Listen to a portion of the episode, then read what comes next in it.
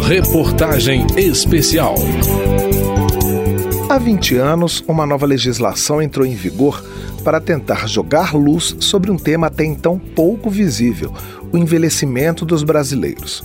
O Estatuto do Idoso detalhou a necessidade de políticas públicas para essa parcela da população, acompanhando a transformação do país de jovens em uma nação de cabelos cada vez mais grisalhos. Eu sou Cláudio Ferreira e nessa reportagem especial em dois capítulos mostro um pouco do que está sendo discutido sobre o Estatuto do Idoso 20 anos depois. Quando a luz dos olhos meus e a luz dos olhos teus resolvem se encontrar. Essa é a música de abertura da novela Mulheres Apaixonadas, exibida pela Rede Globo de fevereiro a outubro de 2003. E o que ela tem a ver com o Estatuto do Idoso? É que entre os personagens criados pelo autor Manuel Carlos havia um casal de idosos, seu Leopoldo, interpretado por Oswaldo Lozada, e Dona Flora, vivida por Carmen Silva. Eles passaram meses sendo maltratados pela neta Doris, personagem de Regiane Alves. Os maus tratos da ficção impulsionaram o exame do projeto pelos parlamentares e o Estatuto do Idoso virou lei dez dias antes de a novela terminar. São 118 artigos que estabelecem, em primeiro lugar, os direitos fundamentais dos idosos, como a preservação física e mental, o aperfeiçoamento intelectual e espiritual, tudo em condições de liberdade e dignidade. O Estatuto prevê que é obrigação da família, da comunidade, da sociedade e do poder público assegurar esses direitos. A lei também fala do atendimento preferencial aos idosos, do estabelecimento de mecanismos de participação social, da necessidade de convivência entre as gerações e do combate à negligência e à violência. Outros tópicos são os programas de preparação para a aposentadoria, a previdência e assistência social e o acesso à justiça. Também são previstos alguns crimes, como discriminar o idoso, deixar de prestar assistência, expor a integridade dele a perigo e exibir imagens depreciativas da velhice. Os 20 anos do Estatuto do Idoso mereceram muitas homenagens aqui na Câmara. Em audiência pública, o presidente da Comissão de Defesa dos Direitos da Pessoa Idosa, deputado Aliel Machado, do PV do Paraná, lamentou que a lei ainda não seja muito conhecida e enumerou algumas conquistas do Estatuto. Ele busca garantir a dignidade dos idosos em áreas como saúde, educação, cultura, lazer, trabalho, previdência social e habitação. Estatuto dá às pessoas idosas, por exemplo, rapidez na restituição do imposto de renda, prioridade no julgamento dos processos judiciais e direito a acompanhante em tempo integral nas internações hospitalares. Também prevê proteção contra aumentos abusivos nos planos de saúde, vantagem nos concursos públicos em caso de empate com candidatos mais jovens e cota de 3% das casas ou apartamentos à venda em programas habitacionais financiados com verba pública. Envelhecer é o nosso futuro. Nas comemorações do Estatuto do Idoso, o governo federal divulgou uma campanha que pode ajudar a lei a se tornar mais conhecida. O título é Envelhecer é o Nosso Futuro. Entre as ações está o lançamento de uma edição comemorativa, atualizada e em formato digital.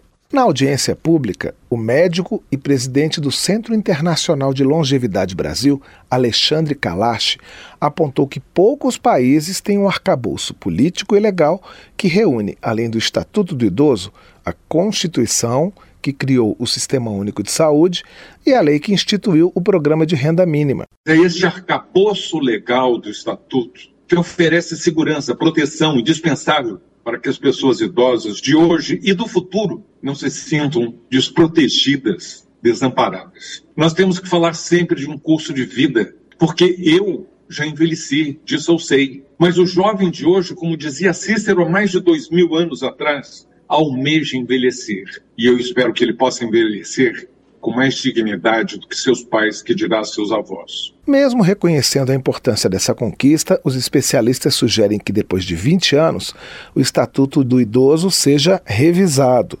A advogada Maria Luísa Póvoa Cruz, presidente da Comissão Nacional do Idoso do Instituto Brasileiro de Direito de Família, ressalta alguns desafios relacionados ao envelhecimento da população e lista algumas modificações que precisam ser feitas no Estatuto. A ênfase agora precisa ser na prevenção e no tratamento de doenças crônicas. É fundamental também mudanças no Estatuto para promover a inclusão social e acessibilidade desses idosos. Isso significa exigir espaços públicos e privados mais adequados à necessidade dos idosos. Essa ênfase na saúde de que fala a advogada Maria Luísa Cruz foi destacada também em uma sessão solene realizada no plenário da Câmara. Lígia Gualberto, coordenadora de saúde da pessoa idosa do Ministério da Saúde, salientou a importância do fortalecimento do Sistema Único de Saúde, com financiamento adequado e valorização das equipes de atenção básica.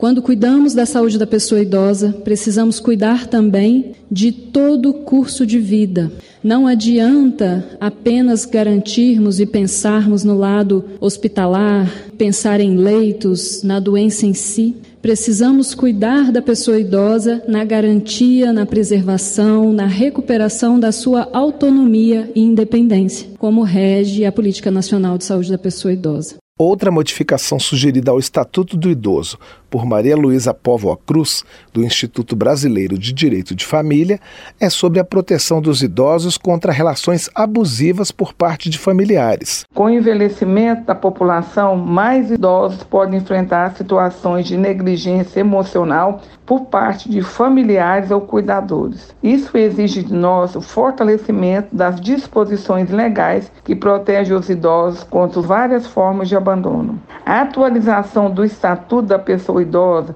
se faz imprescindível para garantir que a crescente população idosa do Brasil tenha uma velhice segura, saudável e digna. Durante a sessão solene, a deputada Flávia Moraes, do PDT goiano, que é integrante da Comissão do Idoso da Câmara, elencou mais desafios para a população madura do país, relacionados à violência e à qualidade de vida. Por um lado, trabalhar pelo envelhecimento ativo e saudável para que o nosso idoso tenha condições de ter uma vida digna, de estar em todos os lugares, acesso à saúde, convívio com a família, convívio social, que ele possa estar bem aonde ele está. Também nós temos outro grande desafio, que é combater e enfrentar a violência contra a pessoa idosa, né, que hoje é uma mancha que nós carregamos em pleno século 21, que é recorrente, são várias formas de violência e nós temos ainda muitos idosos no nosso país que se encontram em situação de violação de direitos. Para o presidente do Conselho Nacional da Pessoa Idosa, Rafael Castelo Branco, que participou das comemorações pelos 20 anos do Estatuto do Idoso na Câmara, várias políticas públicas são decorrentes tanto da Constituição de 88 quanto do Estatuto do Idoso, como a criação de fundos específicos para custear essas políticas e a estruturação de conselhos municipais e estaduais. Ele defendeu uma legislação que dê mais estabilidade institucional aos conselhos. O processo de envelhecimento brasileiro, e não só brasileiro, mas dos países subdesenvolvidos, é um processo amplamente diferente do que foi vivenciado em outros espaços do mundo. E aí é importante a participação da universidade, é importante a participação é, da ciência, da tecnologia, da, das entidades da sociedade civil, para que a gente possa, nesse grande esforço nacional, tornar de fato um país, né, um Brasil que seja é, humano, digno para não só para pessoas idosas, mas também para outros segmentos populacionais. Em meio às comemorações pelo 20 aniversário do Estatuto, participantes das diversas atividades mostraram que um passo à frente pode ser dado em termos de legislação para os idosos. Eles reclamaram que a Convenção Interamericana de Proteção dos Direitos Humanos dos Idosos, aprovada em Assembleia da Organização dos Estados Americanos em junho de 2015, ainda não foi ratificada pelo Brasil. No segundo capítulo dessa reportagem especial, a gente mostra que o tema envelhecimento atravessa muitas discussões no Congresso Nacional e que, na maioria delas, prevenção é a palavra-chave. Eu sou Cláudio Ferreira e convido você a continuar nos acompanhando. Reportagem especial.